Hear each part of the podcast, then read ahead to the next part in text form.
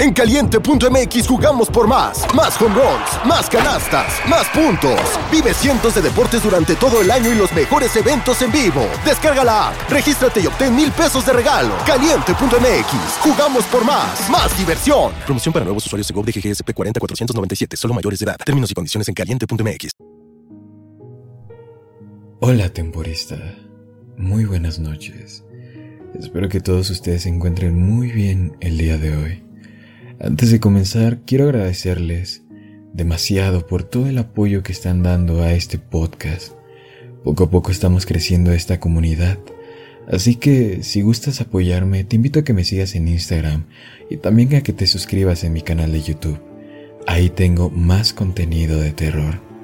Sin más que decir, métete bien debajo de las cobijas y comenzamos.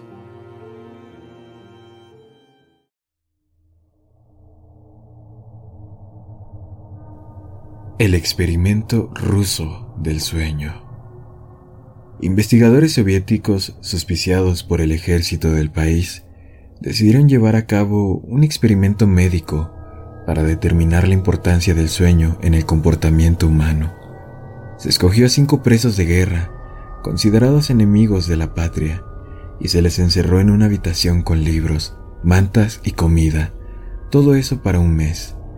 Se les hizo la promesa de que si ponían de su parte en el experimento, se les dejaría en libertad, por lo cual accedieron todos ellos.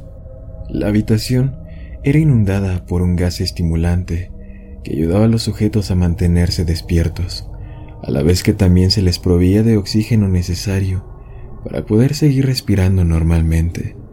Se monitoreaban sus acciones a través de micrófonos instalados en toda la habitación y también por ventanas colocadas en las paredes de la misma, tras las cuales los investigadores irían tomando nota de cualquier comportamiento extraño por parte de los sujetos. Los cinco primeros días pasaron sin apenas incidentes. El comportamiento de los sujetos era bueno, aunque notaron que conforme pasaba el tiempo, iban rememorando sucesos traumáticos de su infancia, cada vez de manera más vívida. Sin embargo, a partir del sexto día la situación se complicó. Los sujetos comenzaron a quejarse y se dieron los primeros rasgos de paranoia. Dejaron de hablar entre sí y mascullaban confesiones en el micrófono, tratando de vender a sus compañeros, creyendo que de esa forma lograrían salvarse.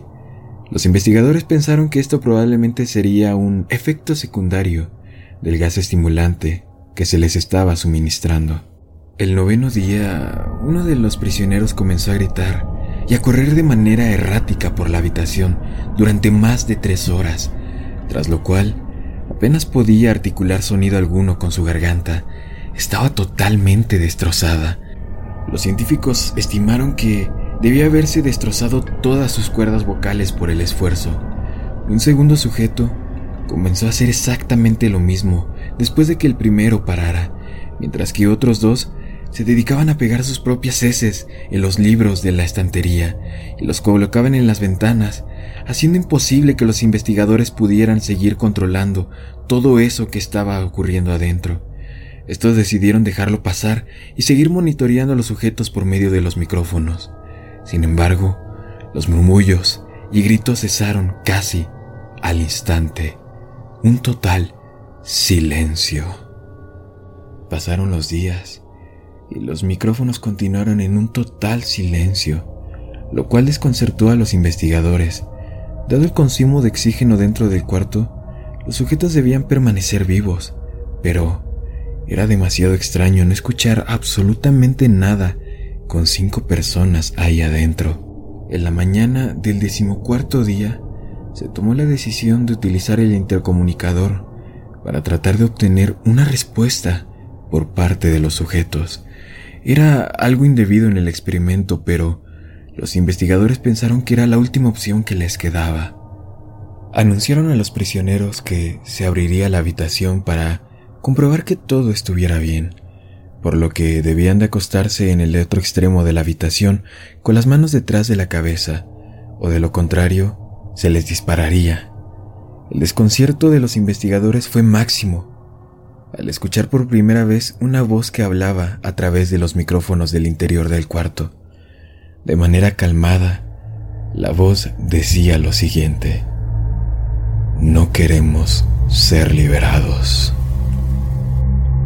Tras debatirlo durante unas horas, en la medianoche del decimoquinto día, los científicos decidieron entrar al cuarto de una vez por todas, para lo cual pararon el gas y lo llenaron de aire limpio.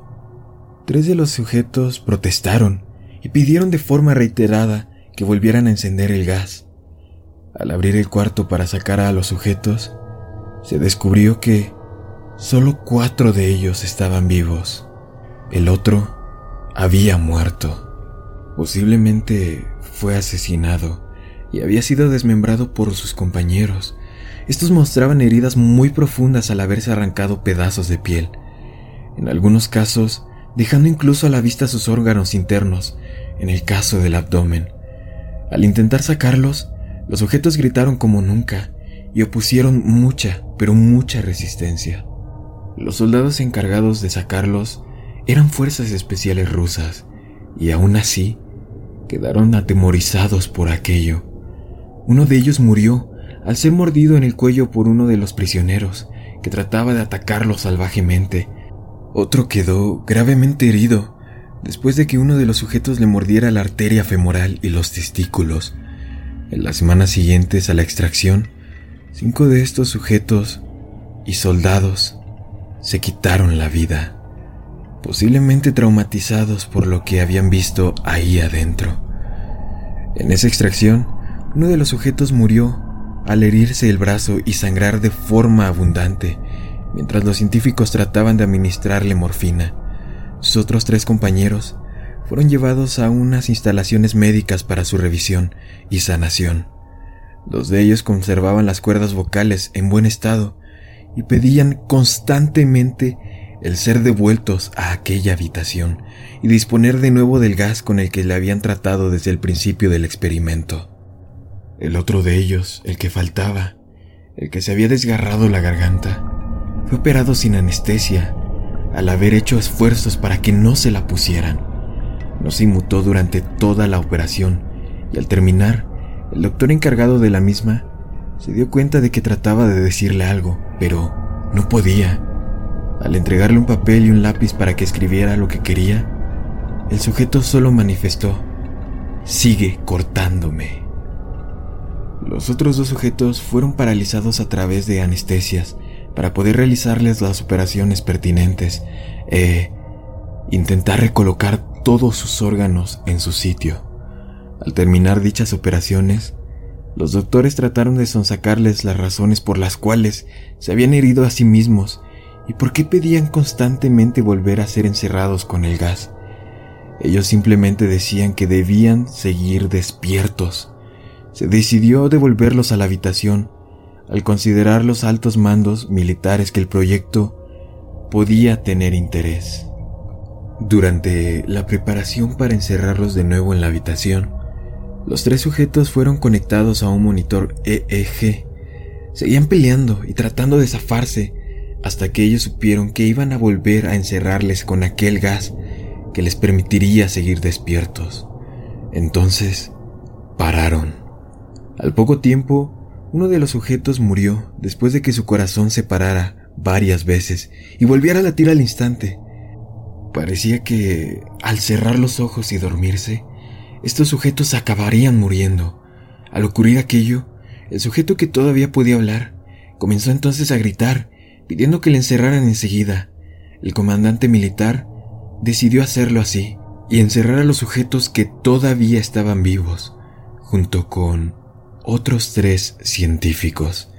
Estos se negaron en rotundo y, viendo que su destino iba a ser fatal, uno de los investigadores tomó un arma y mató al comandante al mando de un disparo entre los ojos.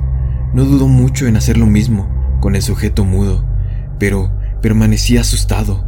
Sus compañeros huyeron despavoridos tras este incidente, tras este ataque de furia, y el investigador se quedó solo con el arma y el único sujeto superviviente, que estaba atado en el camastro. No, no, no me van a encerrar ahí contigo. Ni siquiera sé qué carajos eres, dijo el científico. El sujeto sonrió de una manera terrible. ¿Tan fácilmente te has olvidado de mí? Somos ustedes mismos. Somos la locura que está encerrada en todos ustedes, rogando por ser libre en cada momento de tu vida, desde lo más profundo de su mente animal. Somos aquello de lo que te escondes en tu cama todas las noches. Somos lo que duermes, silencias y paralizas cuando te vas al cielo nocturno, donde no te podemos alcanzar. ¿Te das cuenta? Nosotros somos tus pesadillas, somos aquella cosa que te despierta a mitad de la noche, somos eso que de vez en cuando ves en la esquina de tu habitación, debajo de tu cama, en tu ventana, estamos en todas partes. Horrorizado, el investigador decidió que ya había sido suficiente y le disparó en el corazón al sujeto. Todavía conectado al monitor, su corazón tardó poco en pararse, mientras el pobre diablo apenas podía susurrar sus últimas palabras. Casi, casi tan libre.